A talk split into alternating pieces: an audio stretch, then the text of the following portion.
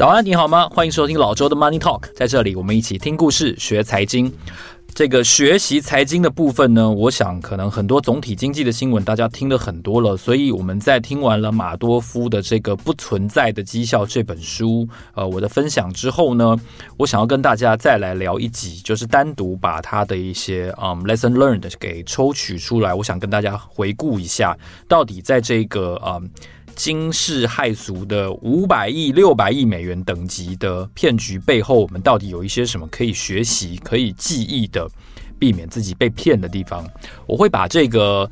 节目呢单独再抽取出来做一次，是因为呃，台湾非常的盛行诈骗哦。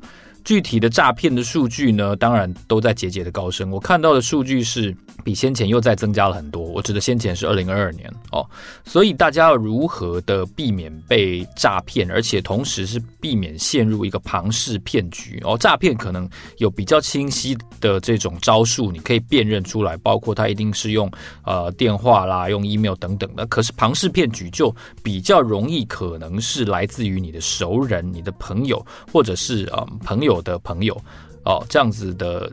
人际关系所发展出来的诈骗，这样子的诈骗，由于有这种人脉的压力跟跟人情，你比较不容易感受跟辨认出来，所以我们在这期节目当中呢，跟大家来回顾一下，到底马多夫的骗局。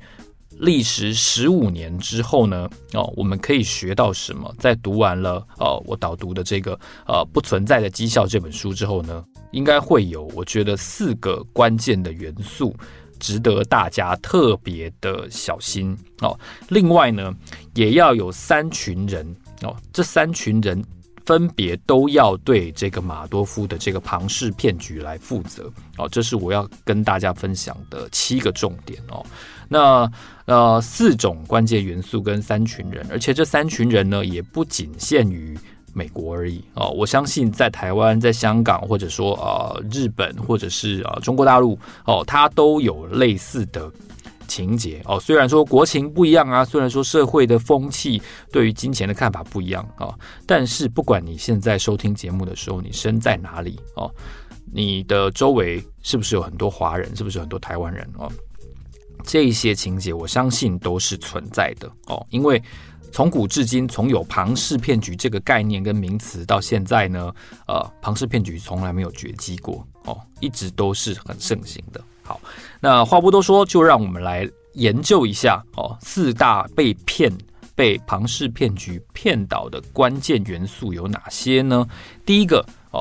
是这个呃资金的这个投资人或者说发起人，他告诉你这个架构这个投资的呃项目呢，它是低风险的哦，低风险的，而且风险非常低哦。那举例来说，在呃马多夫的事件当中呢，哦，这个作者哈利马可波罗呢，他就说到马多夫一开始提出的这个三十五档标普成分股的。的这个相关系数哦，它的这个持股组合跟标普指数的相关系数只有百分之六，百分之六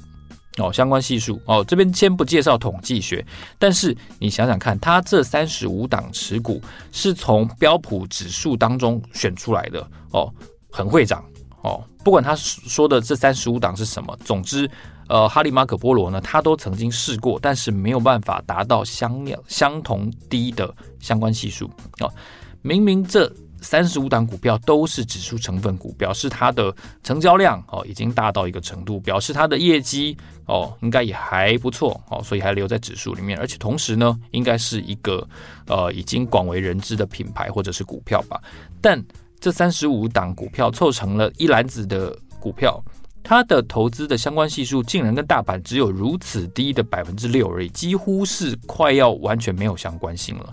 光是这一点就觉得，嗯，我看到我也觉得这怎么可能？你从指数当中萃取一部分出来，变成你自己定义的指数，那它怎么可能跟指数的的相关性是这么小呢？哦，它到底是如何做到的呢？哦，不知道。那事后证明根本没有这件事哦，所以他说。风险很低哦，这件事情这个话术就是本身你要特别特别注意的地方。那举例来说呢，这个作者哈利马可波罗又提到呢，在两千年的九月，也就是这个网络泡沫开始的时候，标普五百指数在九月份的时候大跌了百分之五点零九，但是呢，马多夫这档基金反而它的绩效是正的哦。那换句话说，它超过大盘的能力是相当强的哦。它不仅低风险，而且它还能够超越大盘，这个违反了我们所认知的地心引力，违反了我们以往认知的科学的定律，所以。如果你有稍微思考一下的话，高报酬必然带来高风险，啊，或者说高报酬的背后必然伴随着高风险。但是，呃，在马多夫的这档宣称的基金，哦，这个宣称是有一个你知道吗？有一个引号的，这档宣称的基金当中却没有看到这个现象，也似乎不存在哦，而且长期以来不存在。那这就值得你特别特别的注意，因为作者也提到，哦，他宣称，哦，马多夫宣称。他用选择权合约去帮他的部位做避险嘛，哈。但如果你知道他的基金规模有多大化，在那个时候初期调查开始的时候，就已经可能超过七十亿美元那么多的话，啊，这个不存在的绩效，作者说全宇宙的选择权加起来也不够他一档基金来避险，哦。所以只要你有稍微的一些金融常识的话，你就应该可以发现到，以这个庞氏骗局为例，以马多夫的骗局为例。它是违反金融的常识的哦，它的风险太低了，低到不合理哦，这是第一个关键元素。第二个关键元素呢，就是马多夫宣称的报酬实在太稳定了，这个稳赚实在是太夸张的稳了哦。书中当然有提到很多个例子哦，最初让这几个调查者开始起疑的地方就在于，有同业告诉他说，他投了一笔钱在马多夫的基金，然后这档基金呢，每个月可以稳稳的创造大概一趴。或者是稍稍多于一趴左右的利润，他也不会多赚，不会大赚，不会狂赚，但是他每个月都赚哦，不管当月大盘指数是上升还下跌，它累计起来的绩效呢，基本上如果你把它的累计绩效画成一档折线图的话呢，这个折线图是一个大约以四十五度角不断上去的一条斜线哦，几乎都没有掉下来过哦，那在。在基础的金融常识就知道这是不可能的事情哦。台股从从一千点涨到一万点，然后涨到一八六一九，它中间经过了多少的大震荡，然后多少的盘整，然后从来也没有看过有一档股票是这样子发展的哦。所以哈利哈利毛可波罗就在统计当中提到呢，哦，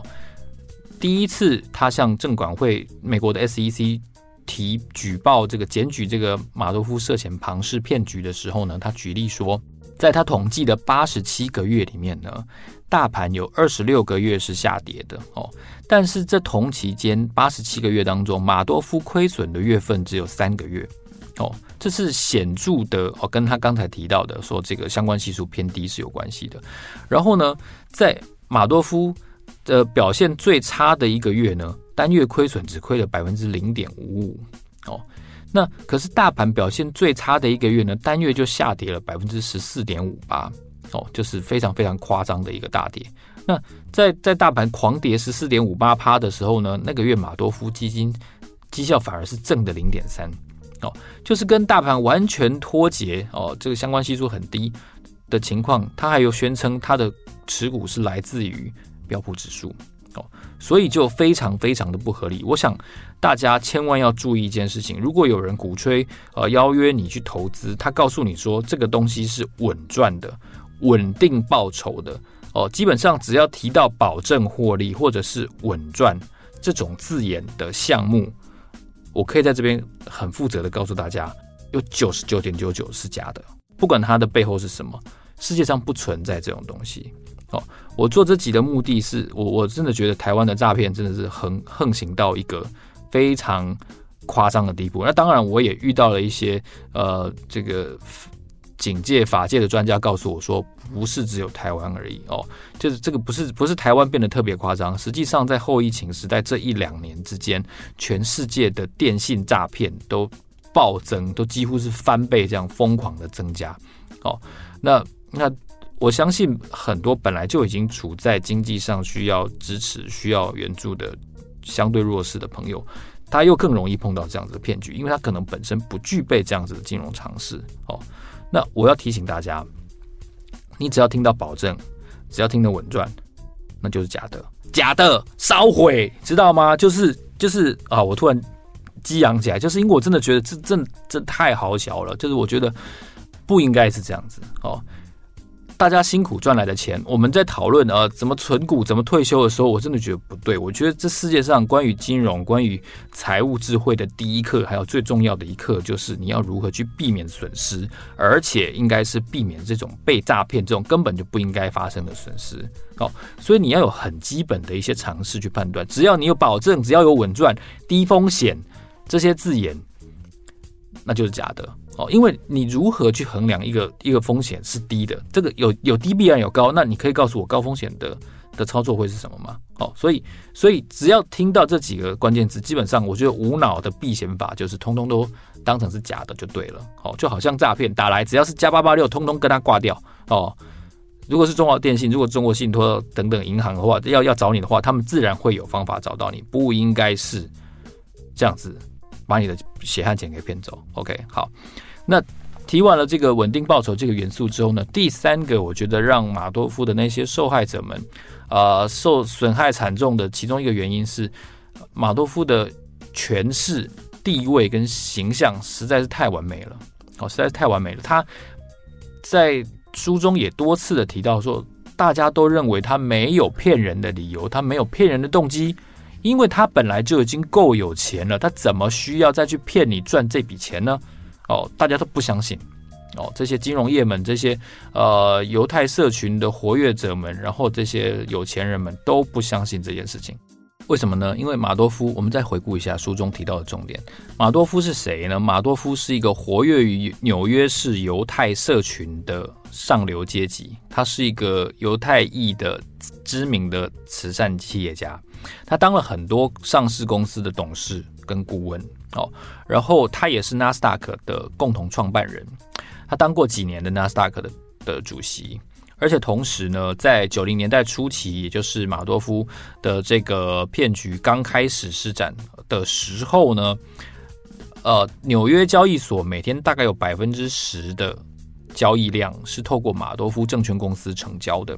那个时候，马多夫证券公司呢是整个华尔街金融体系当中第六大的 market maker。哦，就是造市商，那就表示说它的成交量很大哦，它的地位富有哦。我这个时候我又要再再援引一次这个食神的台词，他高傲，但是他宅心仁厚哦，有没有？就是有点像，有点像就是这样哈、哦。他他他不需要骗你的钱。每个人听到马多夫骗钱的时候，第一个直觉念头都是这样：他做这么多好事，他他是他是呃犹太裔当中的很活跃的人，他他这么有钱，他干嘛骗你的钱？没有动机哦，是马多夫的骗局越滚越大的一个非常非常的保护色哦，所以我们在面对一个呃看似完美的权势的高高在上的人的时候，我们尤其要小心，因为我们许多时候我们会不自觉被他的权势给说服，哦，这点不容易辨认自己的心态，但我希望你做到好。那第四个关键元素。被骗那么多人那么惨的其中一个原因是马多夫这档基金，他对他的客户要求非常严格，要高度的保密，而且他不收佣金。哦，马多夫在在他的这个投这个吸金的过程中，他拒绝被很多大公司做这个这个滴滴哦 due diligence，那他也拒绝了很多大客户本来。要提起的这个大客大会计师的这个查账的动作，他说呢，他的账本只有一家会计师指定的会计师可以做，那这个会计师是他的远房的表亲，哦，然后呢，那根据哈利马可波罗这个作者的调查呢，这家会计师事务所在就开在路边哦，然后只有两个人，哦，哦，你会说这是超商吧？这是哪是会计师事务所？然后他的他的资金规模在初期被。被开始怀疑的时候是超过七十亿美元，当时可能就是世界上数一数二大的对冲基金，但他帮他做账的会计师事务所就开在路边，然后员工只有两个人，你不觉得很怪吗？对，那为什么还会这么多人被骗呢？因为很多人就会被他上述一二三四个元素给加在一起说服的。如果只有其中一个或两个元素，可能受害的人不会那么多，可能有很多人提起了警觉哦。但是当关键元素一二三四都合在一起的时候，这个化学作用就非常可怕了。也许是，也许是平方，也许是立方哦，那个说服力就非常非常可怕，无止境的渲染了哦。所以这四个关键元素哦，我觉得希望大家认识到：第一个，当他跟你宣称低风险；第二个，当他跟你宣称这个报酬很稳定稳赚；当他跟你说他这么有钱，他不需要骗你哦，他是给你一个机会哦。第四个，当他告诉你说，投资在我这不准跟任何人讲，否则你就把你的钱拿回去的时候，哦，你都应该要非常非常小心。好，好，那接下来我们要来分享一下，到底在这一类的庞氏骗局当中，以马尔多夫案件为例的话，有哪些人应该要负起最大的责任？我觉得第一个呢是政府。以本案来说的话，就是美国政府哦，因为哈利马可波罗在书中不止提到一次，他总共向美国的 SEC 提交了检举报告五次之多哦，但是 SEC 对此呢，却是就是好像恐龙一样哦，就是好像好像作者是在他的尾巴，这雷龙尾巴敲了敲了一下铁锤，然后三个月之后呢，这个大脑才收到这个讯息说，哦，三呃呃有人敲我的，有人敲我的尾巴哦，我要回头来看看发生什么事。那甚至整个整个时间长达好几年，而且到最后竟然马多夫是去自首的哦，他并不是被政府破获的，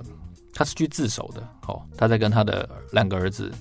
说明了一切之后，他他就跑去跑去自首，然后然后他儿子有有向有向警方举报，然后他也去自首，他不是被政府破获的。所以美国政府对这一类事情的的不作为。怠惰，我觉得是一个相当大的问题所在。哦，那我们也不能期待说其他国家的政府就比较厉害、比较大有为。我也我觉得不能期待，我们要期待我们自己，我们要把希望跟高墙